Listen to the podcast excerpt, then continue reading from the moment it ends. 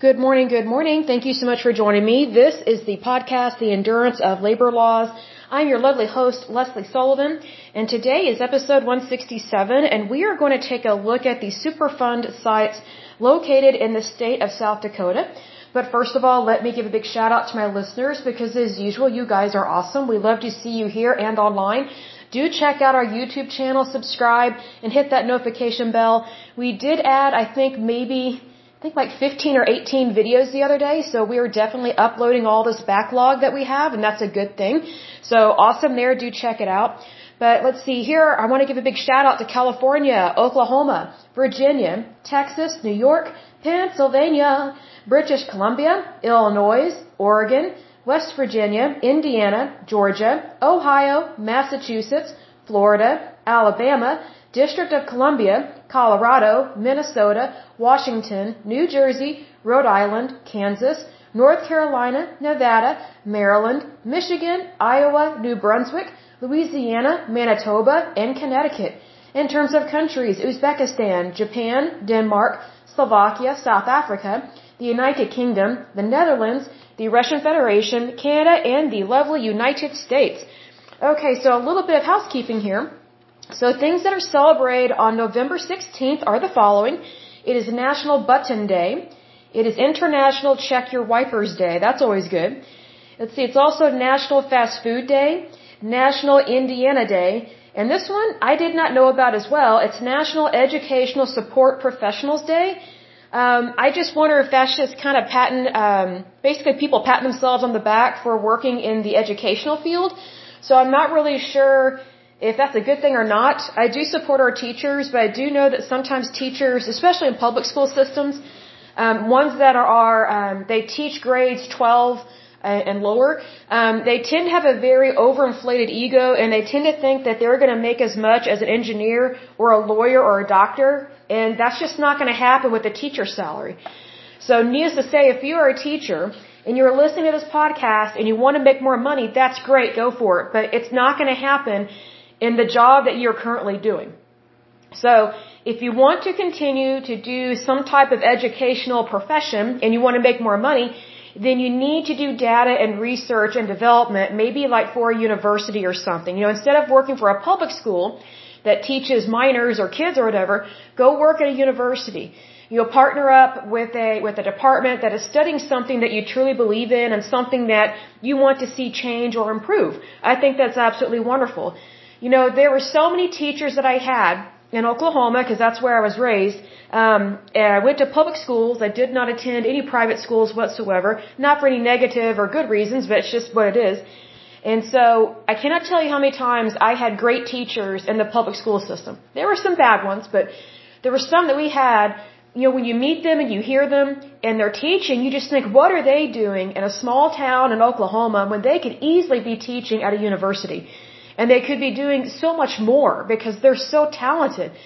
But I always tried to take extra care to do even better in those classes because I really wanted to learn as much as I possibly could from someone that I knew was amazingly talented. Like they were, they were not your average public school teacher. So I always loved having those teachers because I learned so much from them. So by all means, if you do not like your job, or you want to make more money and you are a teacher, do something else with your life. There's so many things that you can do. And, you know, I, I want to say this as well. You know, there's so many people that, that work in the educational field and they all want to be administrators, but no one wants to do the grunt work of actually teaching kids. You know, that's, that's an ego problem.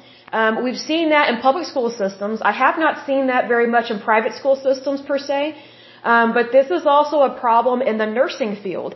There are so many nurses that want to play doctor, and they're not a doctor. I don't think nurses should be able to write uh, prescriptions. I just don't think that's right because they've never been to medical school. And so that that's very much a conflict of interest. I personally think that we're having uh, nurses write prescriptions, but yet they've never been to medical school. They've never even been to DO school. Nothing like that. They just went to nursing school. Yes, that is an amazing career, but a lot of them, you know, a lot of these nurses, and I'm not just saying this from my own point of view. I've met some people like this, but I've also met people that are way older than me, and they have worked in a nursing field for like, I don't know, three or four decades or something. And they have noticed a very dangerous trend that a lot of these young people that are going into the nursing industry or the nursing field, they're made all these promises they're gonna that they're gonna make all the uh, make all this money, and that they should just be an administrator.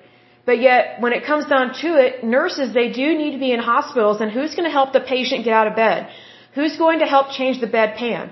You know, who's going to help set up an IV? Like, you know, there are so many jobs that need to be done that are done by nurses, but a lot of these nurses or a lot of these kids or, you know, younger people than me uh, that go to school, you know, they're just fed all this bull that, oh, if you go to nursing school, everybody's going to be a case manager, everybody's going to be able to write a prescription, everybody's going to be, a, be an administrator.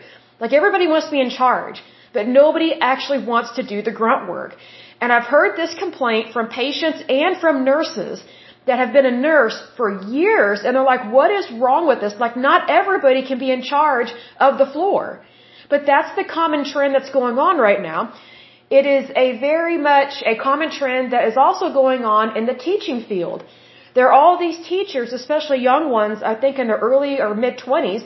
I mean, they think that they should make a whole lot of money and not even show up to work. And here's the thing Teachers, they don't even work a, a traditional job. Like they don't work Monday through Friday, 8 to 5, come snow, rain, shine, whatever the case may be. Teachers get, you know, a lot of breaks.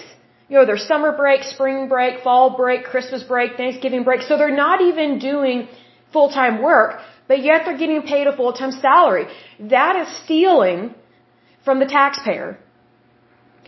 But yet, there are so many teachers that, that they even want to show up to work. An example of this, I think there was a, um, not a union riot, but, but a union strike. I think it was in Chicago. It was right around the beginning of either this school year or last year. I forget which one because I'm not in the educational field, uh, not by any means, but, um, there, there was a walkout of all these teachers, I think, in Chicago. And so these students, they had no teachers to teach them. And then the parents were like, what are we going to do? Like, we have jobs. And we're not even sure if daycare can be set up for all these kids. I mean, that is unbelievably rude and inconsiderate and also very greedy of these teachers to do that. But they did that within their labor union. So it's like punish everybody else, you know, just for the sake of the few that don't want to work full time but yet they want the money and they want more money. You know what it, it reminds me of? And I'll say this before I actually start on this topic here of the Superfund sites in uh, South Dakota. You know, what these teachers remind me of is uh, they remind me of a lot of employees over in Greece. You know, Greece is a bankrupt country for a reason. The only way they're able to stay afloat is because of their tourism and hospitality industry. If it wasn't for people, usually Americans, visiting Greece all the time, Greece would have been flat out broke, you know, way long time ago, and they would not have any type of currency whatsoever to keep them afloat. But you see, there's a very common trend over in Greece where a lot of their workers over there, they, they get paid full-time salary, but work part-time positions. That's the hours that they work. And the way that they get away with it is they have all these stupid feast days. I think they're like Greek Orthodox or Eastern Orthodox, whatever it is. Like, yes, it is important to celebrate your faith. But to celebrate your faith doesn't mean that you get to steal from your employer in terms of wages. Like, you shouldn't be a thief at all. But what these people do over there, they use religion as a way to not show up to work, take off all these days, you know, for a so-called feast day, oh, I can't work at all. Really? Well, do, do you go to a restaurant and order food? Then obviously you can work. So, you know, I just think that is such a stupid thing to be happening because Greece has the potential to be an amazing country, but it, it has never been an amazing country because of their lack of work, their lack of ethics, and just their lack of professionalism. They're, they're lazy. They want the money, but they don't want to do the work. And another thing about Greece they have a horrible tax code. In fact, it's worse than what we have here in the United States. You know, surprisingly, they have high taxes, and then people they they want to make a lot of money, but they don't want to show up to work. No wonder their country sucks. No wonder their currency is weak. No wonder they have a higher than normal rate of unemployment or people being poor. Like Greece is not known, just think about it, they're not known for capitalism. They're not known for democracy. They're not known for being a republic. They're not known for having good hospitals. They're not known for having great health care. They're not known for having a long life expectancy. They're not known for having it good. All they're known for is their tourism and hospitality. Well, not everybody can work in that industry. It's ridiculous. And also, you know, Greece, they're not known for their universities or, or their or their research and development. Like I can't think of a single drug off of the top of my head that has been developed in Greece and it's the be all in all. You know, the only country I, that I can think of off the top of my head that does amazing work with research and development in regards to the medical field um, is going to be Israel, and then there is also Germany. Germany has great medicines that get produced over there, that are invented over there. Those are the only two I can think of. Pretty much all the other countries suck at what they do in terms of research and development because they just don't produce a lot. And also, they're socialist. Israel's not, but, you know, it's very difficult to have prosperity in socialist countries. Like, it's virtually non-existent. I think the only reason why Germany does so well um, you know, for Germany that is, is because they have a lot of foreigners that live there and work there. But if it wasn't for the foreigners that lived there and worked there, especially uh, internationally, uh, Germany would have been broke uh, a long time ago, and they would have stayed broke after World War One and World War Two. But Germany had international help and assistance to get them back up and uh, being a good, productive country. It took some time, but Germany, the German people did not do that on their own. They had nothing. They lost everything and had nothing because of their stupidity, unfortunately. Thinking that that small little country, Germany, could take over the entire planet and annihilate a human race, at least try to, twice. At least one segment of the population. It's stupid and ridiculous. You know, the United States is number one for a reason. And I'm not just saying this for pro-America. I'm saying that, look, the facts are the facts. The United States is capitalist. We are, um, we're very conservative overall. We have a constitution. We are a Republican, or sorry, I, wish, I wish we were all Republicans. We are a republic and we are a democracy. That's why we have so many inventions here and so many innovations, especially in the medical field. But what will always hinder us are the um, crazy thinkings and doings of labor unions, trade unions, socialists, progressives, and liberals because they do not understand the economy. They do not truly understand the workforce because if they did, they would never do anything to hinder it. Never. But unfortunately, all those groups I just mentioned, they very much act like, they very much behave like Greece. Which is really sad because the last thing you want to act like is someone that's Greek. You know, way back in the day, hundreds, if not well over a thousand years ago, it would have been a good thing to be Greek because Greeks used to be philosophers. They were known for being very educated. They were some of the best physicians way back in the day, especially when, when Greeks were slaves to the Romans. Of course, that goes back a long time, but I mean, it was considered a thing to be a Roman emperor and to have a Greek physician because they were the best. They truly were. Are they still that way? No. Their health care is subpar for a reason. The only thing that's great about Greece are their yachts and their beaches. Other than that, they got nothing. So, needless to say, let's go ahead and dive in to this lovely topic of these Superfund sites located in South Dakota. And they don't have very many. They only have two that are current and active, and then they have two that have been cleaned up and good to go. Okay, so let's see here. The first one that is current and active is Gilt, I think that's Gilt Edge Mine it is located in Lawrence County. The population there is 25,768. The issue with this one is they have sulfide waste rock um, that are exposed to ore zones that contain heavy metals, including arsenic, cadmium, chromium, copper, lead, nickel, silver, and zinc.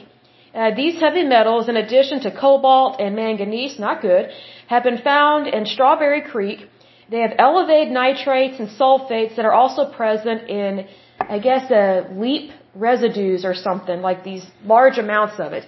Um, so this one was added to the list in the year 2000. So that means that this is a problem well before the year 2000. So they identified it and then they added it to the list.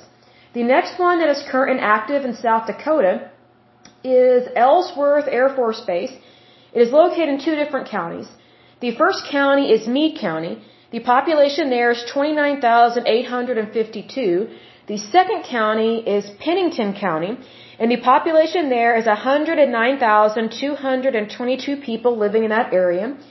The issue with this one is, is that they have on-site shallow monitoring, monitoring wells, excuse me, that are down gradient from the landfills. Oh, that's terrible. And burn pits are contaminated with dichloroethane and dichloral, uh, it's ethane and then ethylene and then trichloroethylene and then arsenic and chromium. Some really bad stuff. Not good. This one was added to the list in 1990. They, now they do have two that, that have been cleaned up and good to go, so that's some good news here. The first one uh, was called White Wood Creek. It was located in Lawrence County, and that one had problems with arsenic, cadmium, copper, silver, mercury, and cyanide that contaminated the soil, as well as the groundwater and the surface water. So a big issue there. And that one was cleaned up and good to go as of 1996. The next and last one that is cleaned up and good to go is Williams Pipeline Company Disposal Pit. Um, it was located, I'm, I'm probably going to mispronounce this, but Minnehaha, if I'm pronouncing that correctly, it sounds made up, but it is what it is. That is the county. And so the issue with this one was um, they had sediment in the seven foot deep unlined pit. That's a mistake, an unlined pit. And so they had issues with barium, beryllium, chromium, copper, iron, lead, zinc, benzene, toluene, xylene, polynuclear aromatic hydrocarbons, oh this is fun, and pesticides. And of course the groundwater nearby is going to be contaminated with several things there, but that one was cleaned up and good to go as of 1999. So South Dakota is doing really good. They only have two that are current and active. You know, let me close with this. South Dakota does not have, um, it is not a heavily populated state, so they have that going for them. Also, they are not as small um, as New Hampshire or I'm trying to think, you know, like Rhode Island. Like I would say they are a medium-sized state. I mean, I would compare them to probably the size of Kansas. Um, I haven't looked at a map lately, so I don't know which state is bigger. But my point is this: they are not a teeny tiny state, but they are they are also not heavily populated. However, these two Superfund sites are still very much a problem because even though they are not located near a population that let's say is like 500,000 or more, um, it is still a concern because you know there are many people that travel through South Dakota. They do work up there, and so what's sad is that when people go to an area and they don't know that they are driving through or driving near a Superfund site, so they don't know that they could be uh, you know exposed to something that is very toxic and hazardous to their health. That's where this gets to be an issue. So even though South Dakota is doing really good, they only have two Superfund sites, that's great, and they are not heavily populated. You know, I know people that you know, that travel all across the United States, and sometimes they go to these less populated states. You know, maybe for the summer or for a family vacation. You know, not everybody goes to Florida or California or or New York. You know, some people they just like to you know take the uh, the unbeaten path, as they say. But here's the thing a lot of people don't know about this stuff. They, they don't know about these Superfund sites. And so I truly hope and pray that the EPA, you know, gets on the ball with this because there's one that goes back to 1990. So, I mean, that, that's, you know, that's a long time for something to be sitting there and be causing a problem. And this one, um, there's drainage, um, that is coming down, uh, to, um, to a normal area, but it's coming from a landfill and a burn pit. So here's the thing, if that's not cleaned up and good to go, then that means that problem is going to continue to exist and continue to cause a problem to the environment, which very much endangers human beings, livestock, and basically the planet in general. So let's get this stuff cleaned up because it's not good to have. Um, but I will go ahead and end this podcast. But as usual, until next time, I pray that you're happy, healthy, and whole, that you have a wonderful day and a wonderful week. Thank you so much. God bless and bye bye.